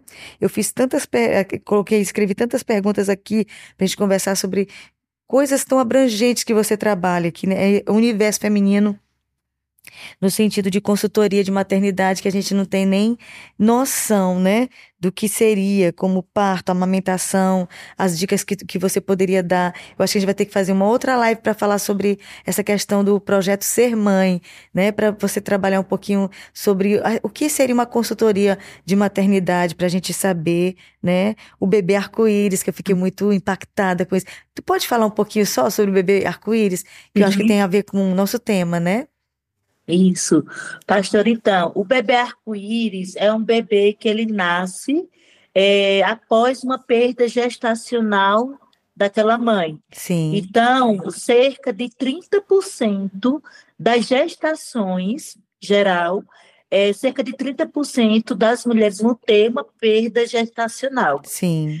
E aí é um tema que a gente também precisa é, falar, porque é, muitas vezes, quando essas mães elas perdem esse bebê, independente da idade gestacional, é, a gente não não maximiza a dor dessa, não, não dá importância à dor dessa mulher, entre aspas, eu, eu falo da importância, é o seguinte, de deixar ela chorar, viver o luto dessa perda gestacional. Sim. O que é que nós fazemos geralmente? Eu digo até mesmo como profissional, e eu vejo ainda hoje, é, hoje uma necessidade da gente falar, inclusive esse mês de outubro, Sim. é também um mês que a gente é, é, é tem esse símbolo de, no mês de outubro, falar sobre as perdas gestacionais. Olha Nós, só. como profissional, às vezes a gente não sabe lidar com uma mulher, não sabe nem o que falar para essa mulher. Sim. Que passou por uma, uma curetagem, Sim. que a gente prestou assistência, perdeu aquele bebê, leva para o alojamento conjunto, às vezes a gente não sabe colocar ela distante de uma, de uma mãe que teve um bebê que está ali ouvindo o, o, né, o choro daquela criança, Sim. a gente precisa dar essa importância. Sim. Como acolher essa mãe e dizer, olha, você vivencia o seu luto. Sim. Vivencia essa dor porque você perdeu o seu filho, independente dele, dele viver pouco tempo aí dentro do, do seu útero, é o seu filho, você já é mãe né? Porque uma vez que a mulher engravida, ela já é mãe. Sim. Ela já criou uma expectativa, Sim. já a gente sabe, né? Quando a mulher engravida, nossa, meu filho já imagina ele andando, Sim. correndo, levando para a escola, né? Então, ah, e é interessante que ultimamente eu tenho, tenho meu olhar tem voltado mais para essas mães e eu chego para elas e eu paro, eu procuro parar o máximo e dedicar um tempo, né, quando eu estou no plantão, e, volto, e, e tem frequência Uau. de gestantes que têm essas perdas. Uau, que dor. Eu digo, olha, e eu, eu falo muito para o acompanhante, seja a mãe que está acompanhando a sua filha que teve a perda gestacional, ou o companheiro, eu, disse, eu digo, olha, chore, chore que você puder chorar, viva o seu luto, porque você perdeu um filho. Uau. É, é, parece que o, que o choro dela estava preso. Sim. E aí ela começa a chorar. Então, assim, quando a gente fala isso, ela, ela desarma. Sim. Elas começam a chorar. Que porque ela tem aquela expressão triste, mas elas não choram. Sim. E a gente precisa dar importância. Sim. Eu lembro que uma psicóloga uma vez falou o seguinte: é, a dor é, é, a dor de um, de um luto é medida pelo tamanho do caixão, ou seja, não, se você perdeu, ainda não, foi bom logo no início, Olha né? Só. Você vai ter outro filho, hum. mas aquele filho, ela estava esperando aquele. Sim, aquele, sim. ela tem uma história, é um filho. O outro que virá é outra, é uma outra Exatamente. história. Mas vai, vai continuar, ela vai ter essa dor da perda desse filho. Olha então só. a gente não pode minimizar ou é calar essa dor que essa gestante, que essa puérpera, né, que essa mãe passou pela perda gestacional. Então a gente precisa dar esse amparo, não dizer, olha, você vai ter outro, não. Ah, vive, vive aborto. Ah, foi melhor, Deus quis assim. Né? Então, são falas que a gente Exato. precisa é, Consertar. refletir, né? ressignificar e consertar. Exatamente. Então, o, o bebê arco-íris, ele vem após esse acontecimento dessa perda gestacional. Olha só. E ele remete, né? Às vezes as pessoas querem é, é, é, endemonizar, né? Sim. Esse, ah, não, é, trazer como místico, ah, não, isso é, é o arco-íris é, como algo negativo. Mas a história do bebê arco-íris, ele tem muito mais a ver com algo bíblico. Meu né? Deus, achei Quando o fantástico. Senhor, né, quando o Senhor exterminou, né, é, com o dilúvio, o Sim, Senhor sim. trouxe o quê? Uma aliança que foi o arco-íris, uma promessa que jamais iria destruir, né, a, a, o- é, é, a nação ou o ser humano, né, com o dilúvio. Sim. Não seria mais com o dilúvio. Tinha, tem essa promessa. Então, o bebê arco-íris vem para trazer essa alegria, Não, essa né, nomenclatura é totalmente bíblica. Totalmente, né? Então a gente trazer essa leveza e a gente celebra tanto, né? Essa essa essa chegada desse bebê, é, porque quando essa mulher ela engravida pela segunda, quando ela tem uma, uma perda gestacional, cientificamente falando, eu digo assim, eu- eu, é, cientificamente falando, é, os médicos dizem, olha, se a mulher tiver duas ou três perdas gestacional, é preciso investigar. Não. Se ela teve a primeira perda gestacional, é necessário investigar. Sim. Qual foi a causa dessa perda gestacional? Sim, perfeito. Foi algum, alguma causa de trombofilia? Será que ela tem, tem risco para trombofilia? Olha só. Será que, que, enfim, foi alguma incompatibilidade genética com, com o espermatozoide, com o óvulo? Então, vamos cuidar né, da saúde do homem, da saúde da Meu mulher, Deus, preparar para uma próxima gestação. E não esperar que ela tenha a segunda ou a terceira perda gestacional para ter um olhar voltado para isso. sim. né? Então, quando ela engravida pela segunda vez, depois de passar pelo trauma da perda, Sim. ela, ela, ela fica com medo de perder novamente aquela Sim. criança, de passar por, esse trauma novamente. Né? Então a gente precisa ter esse cuidado. Então o bebê arco-íris vem para trazer essa alegria né, após uma perda gestacional. Que tremendo, lindo demais, gente. Agora, o que me chamou a atenção enquanto tu falava, explicando isso, vamos imaginar aqui, eu quero já, já tocar também nesse assunto, é, se uma mulher precisa fazer, viver o luto da perda de um bebê, vamos imaginar aqui o que passa pela cabeça de uma mulher que abortou o bebê, que obrigatoriamente esconde o luto. Como ela fica? Então, ela, elas começam a se culpar. Será que foi que eu bebi aquele líquido? Será que foi alguma comida que eu comi e foi abortiva? Será que foi que eu andei de, né, de um meio de transporte, eu corri? Enfim, elas começam a procurar uma justificativa Uau. de que ela é a culpada, Sim. que ela foi responsável, em algum momento ela teve um descuido que provocou aquele aborto. Né? Então, nem sempre. É, ah, será que, que eu não cuidei bem da minha saúde? O meu útero, é, não, eu não, não dou para ser mãe. é, meu útero ele não não não não está favorável para gerar, para manter uma gestação, dar, dar continuidade até nove meses de uma gestação. Então, elas Uau. procura algumas culpas, ou até mesmo se achar indigna de ser mãe. Uau. né? Então, a gente precisa é, também verbalizar isso. Sim. Olha, não é, não é culpa sua, não se, não, não, não se culpe, não procure achar motivos né, que só remeta a você essa Sim. responsabilidade. Não. Então, é necessário. E assim, algumas gestantes, é, eu digo que o parto, ele, o parto, ele não começa quando ela aceita as contrações, mas começa no, preparo da gestação, de, de gestar no início, que é com a alimentação, né? Então, a qualidade do trabalho de parto vai ser conforme a qualidade do da assistência ao pré-natal. Então, muitas dessas mulheres não têm acesso a informações adequadas para que que continue a gravidez, por exemplo. Uhum. Tem alguns exames é, de hormônios que não são solicitados. A ferretina é, é solicitada da hemoglobina, do hematócrito, tá? Mas a ferretina, se ela tiver menos de 75, a mulher corre risco de ter um parto prematuro ou um aborto. Uau. Há um risco muito grande, eu até fiz um, um, um, um Reels, né, falando sobre a infecção urinária. Sim, eu assisti. Que às vezes pega a cada três meses.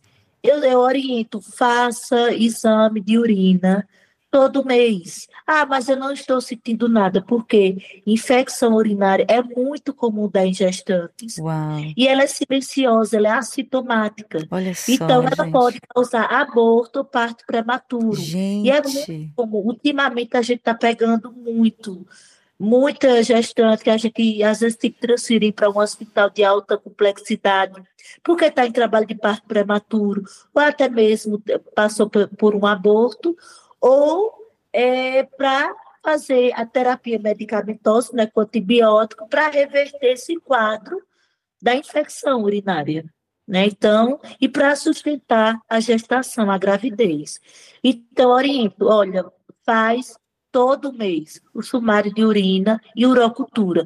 Não é um procedimento invasivo, é você colocar a urina dentro do pote. Uau. Nós urinamos todo, todo dia, né? Então, por que não Show de fazer? Bola. E é um exame barato, dá para fazer. Né? Então, não precisa nem de prescrição, mas que o profissional interpreta aquele exame para poder dar o norte se vai precisar de tratamento ou não. Uau. Então, oriento, né? Então, assim, só algumas informações, detalhes que às vezes vai comprometer ou não a qualidade da gestação. Né? Então, é, infelizmente tem né, esse, essas situações que acontecem né, de, de, de não ter essa, elas terem acesso a essas informações, Sim. que é um desafio que nós enfrentamos. É, né, de, de modo geral, no setor, né, na, na, na assistência Sim. Né, da, do trabalho de parto, na assistência da maternidade, né, do gestar, que são é, falta de acesso a exames laboratoriais, Sim. Né, falta de acesso até mesmo ultrassonografia e até é, é, acesso a informações né, mais detalhadas para que aconteça, né, ela tem uma gestação saudável. Uau, gente, a gente poderia passar a noite inteira, né? O assunto lindo demais, muito interessante. Eu estou tão fascinada por isso e me chamou tanto atenção tudo isso. Nós estamos caminhando agora para o final, que a gente sabe o quanto que ela está cansadinha, mas eu queria só falar mais, fazer mais uma pergunta para a gente fechar. É, seria a, a pergunta muito clara para nós, para as nossas ouvintes que estão nos assistindo agora, porque é essencial e você pode, a partir dessa resposta, divulgar isso. É, é, Mayra, o que, é, o que significa, o que, o que seria um aborto? O que seria um aborto? O que é, o que é denominado aborto? Então, é, tecnicamente falando, nós temos é, dois tipos de aborto, que é o aborto espontâneo, Sim. que por alteração, seja é, genética ou por alteração no útero mesmo, é, enfim, por, por, diversas situações, ocorre o aborto espontâneo. Ou seja, aquela mulher está gerando, ela quer dar continuidade à gravidez, mas por uma situação, como eu coloquei, né, 30% das mulheres vão passar por, pela situação do aborto espontâneo, né? Então, é, por isso que a importância do, do cuidado é, é, antes da, da gestação, Sim. né? Tomar algumas, algumas vitaminas, enfim, é ter esses cuidados para gestar. E tem o aborto provocado, que é o aborto que é feito né, com, a ingesta, com a ingesta, seja de, de, de de, de plantas, né, de, de, de, plantas, de chás, seja com procedimentos mecânicos, né, que é aqueles que é feita a sucção, que é feita a aspiração, né? Aqueles abortos que são provocados, que a mulher, o bebê está bem ali, protegido no útero daquela mulher, e é, por ação humana, né, seja da mulher de, de outras pessoas, de terceiros, vai fazer a retirada daquele bebê. Né? Então, é algo que é violento Sim. e é feito o aborto e traz consequências né, diversas, tanto para a mulher e a criança realmente é a morte. Né? Então, assim, Sim. esse tipo de aborto, é, que é o aborto provocado, Sim. Nós, é, nós falamos que é, denominamos como um assassinato. Sim. Um assassinato de uma criança dentro do ventre da, da mulher. Sim. Né? Então, é, moralmente falando, isso é, é, contra né, a lei hoje no Brasil. Sim. É, é, a, nossa, a nossa legislação ela não permite né, que o aborto venha a ser feito de forma esporádica. Né? Então, e, e, e, espiritualmente, né, biblicamente falando também, o Senhor condena nessa prática, de, nesse esse procedimento, o aborto, a realização do aborto. Vamos fechar então falando sobre a última, a descriminalização do aborto. Como é que você está vendo isso nesse momento? É, é, preocupante o quadro ou você acha que, que não vai ser é, é, a ministra que, que, lamentavelmente nós vamos torcer aí para ser como as, as, as parteiras de, de, do Egito, né? Que possa trazer uma palavra da parte de Deus, que Deus faça isso com essa senhora, né? Em nome de Jesus. Mas na tua concepção, como é que você está vendo o andamento do processo da DPF 442?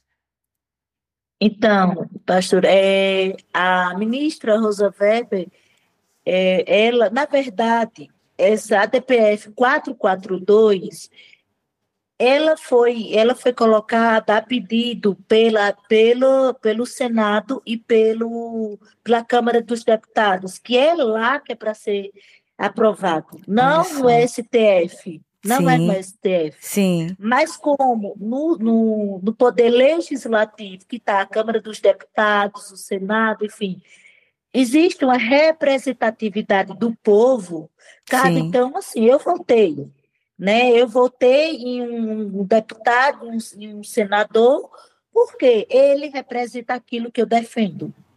Né? Então, ali tem a representatividade do povo. Então, essa lei, esse projeto, era para ir para a Câmara dos, do, do, né, a Câmara dos Deputados Sim. e ser debatido lá. Sim. Como já foi e sempre é barrado, porque a maioria é contra. Sim. A maioria é contra. Então, esses movimentos pro, aborto, que tem, existe uma indústria, né? É, existe muitos investimentos financeiros Sim. exterior para que seja implantado aqui no Brasil. O que é que eles fizeram? Usaram das ferramentas para que essa ADPF ela chegasse até o poder judiciário, que não é, não é competência deles Exato. legislar né, determinar. Não é. Porque eles não foram, em nenhum momento, eles foram colocados pelo povo brasileiro Sim. naquele cargo. Não há uma audiência, um... não, é, não é uma audiência sobre o tema. Não, se for para lá, não vai ter audiência sobre o tema com o povo, né? Meu Deus. Exatamente. Meu Deus. E foi em 2017 que o pessoal levou lá para o STF. Em 2018, houve a audiência pública. Sim. Houve essa, essa é, houve audiência pública que foi vários especialistas, seja Provida, seja médicos, é, é, enfim, várias instituições Sim. que trabalham com crianças foram lá para dar subsídios, para dar respaldo né, na sua argumentação o porquê o aborto não pode ser legalizado no Brasil. Assim como teve pessoas que foram com, suas, é, com, sua, com é, seus argumentos para que o aborto fosse legalizado. E aí, no final, Rosa Weber disse: Nós iremos, eu vou pensar sobre esse assunto. Mas ela prometeu que, antes de se aposentar, ela iria voltar a colocar em pauta esse oh, assunto. Deus. Ou seja, É, ela se aposentou agora, estava previsto para agora, dia 2 de outubro, a aposentadoria dela, e ela trouxe à tona esse, essa pauta. Né?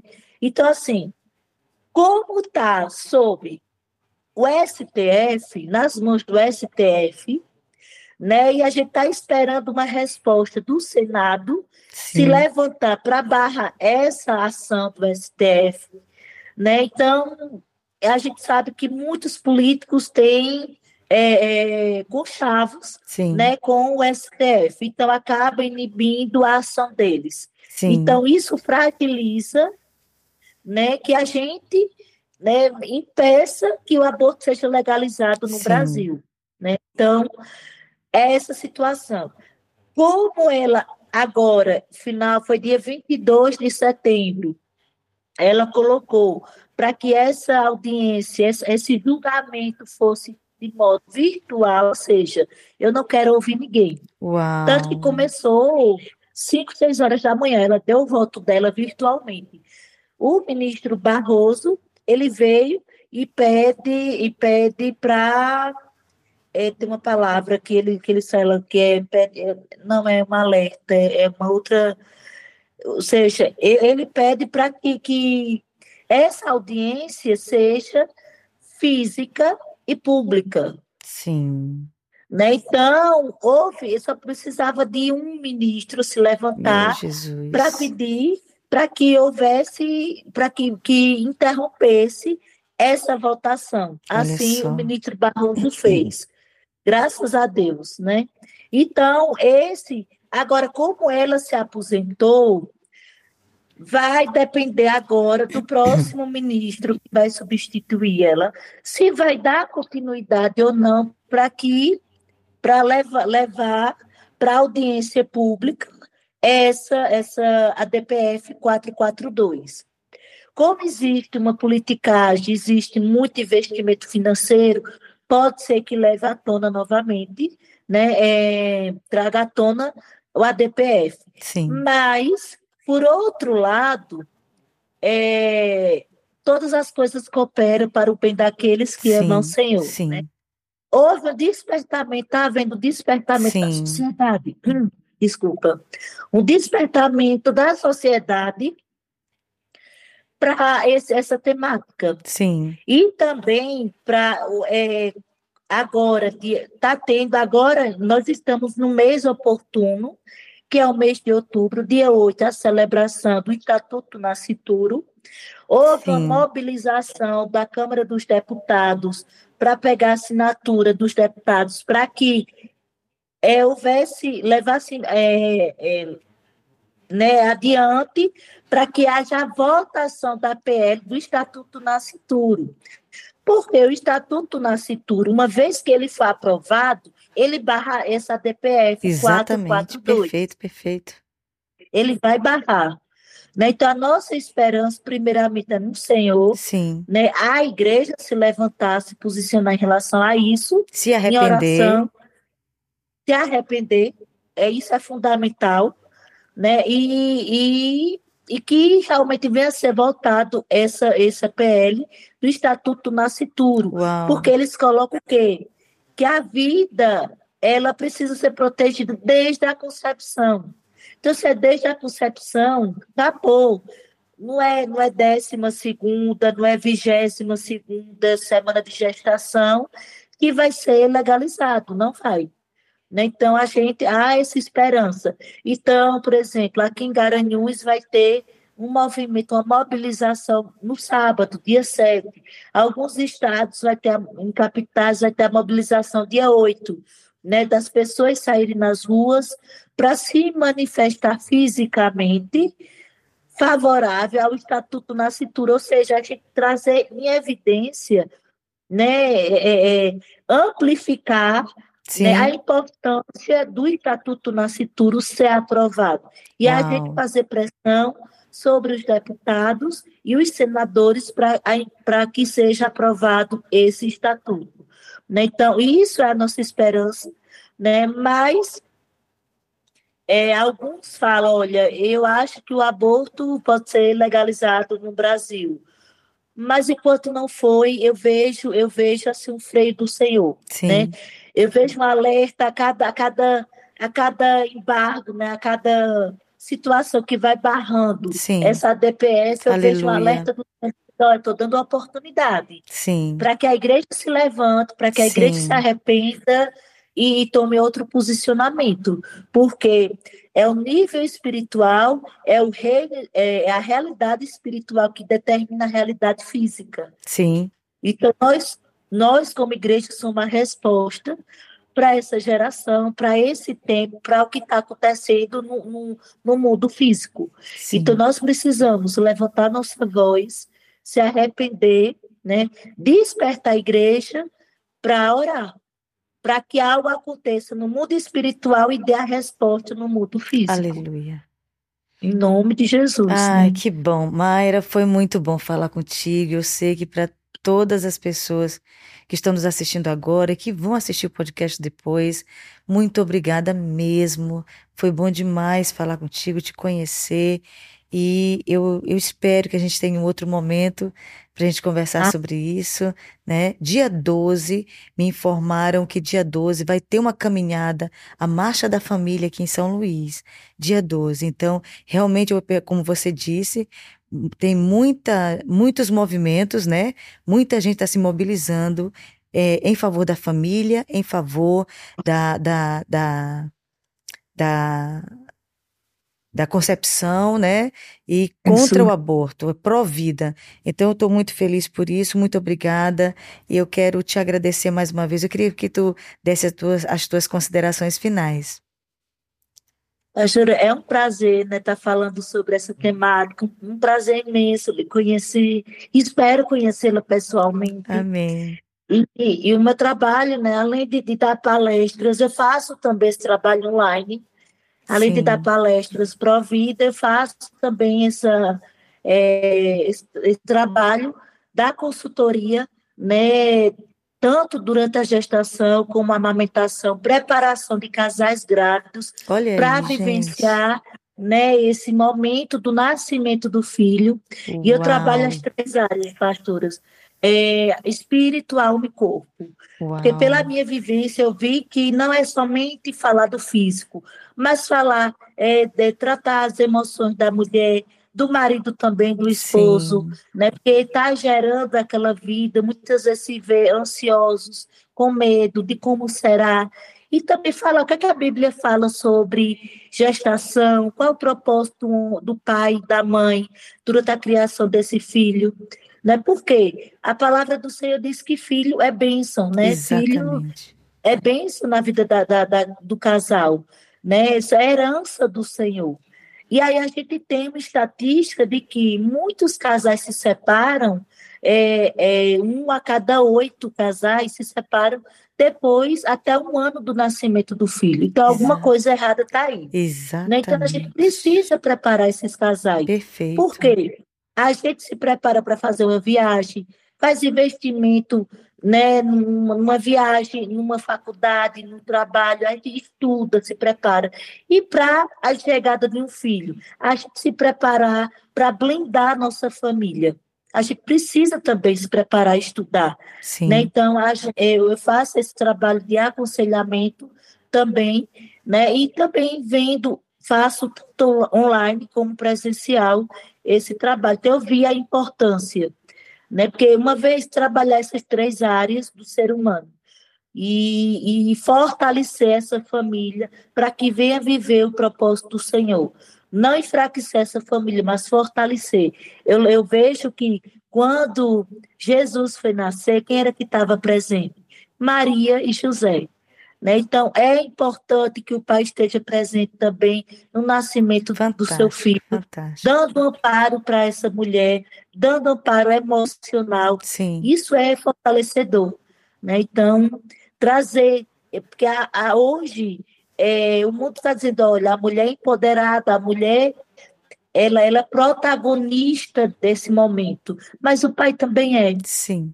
Né? Então, trazer ele para exercer o seu papel, está no seu lugar, né?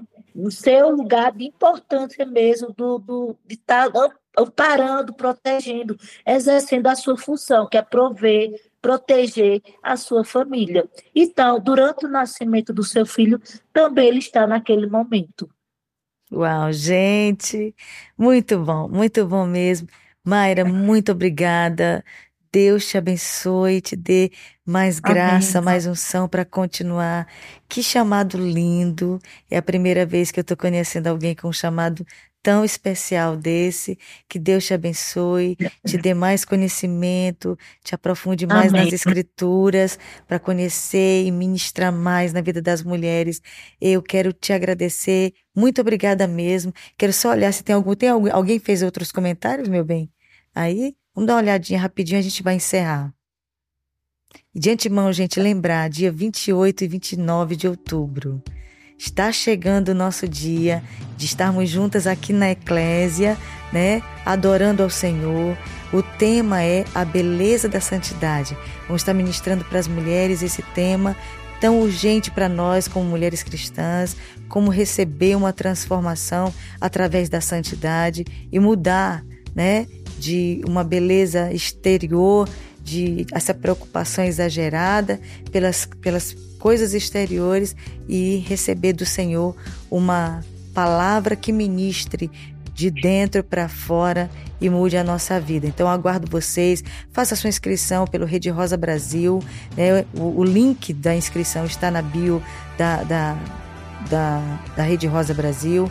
É, você também pode se inscrever pelo site eclésia.international é, barra Rede Rosa e também você pode fazer a sua inscrição ali. Então, por favor, ainda tem como você fazer a inscrição, tá bom? Vamos aqui olhar alguns. Tem, uau, esse tema é muito necessário, é bênção demais, glória a Deus, muito edificante, bênção demais, muitos comentários. Gente, muito obrigada mesmo, tá?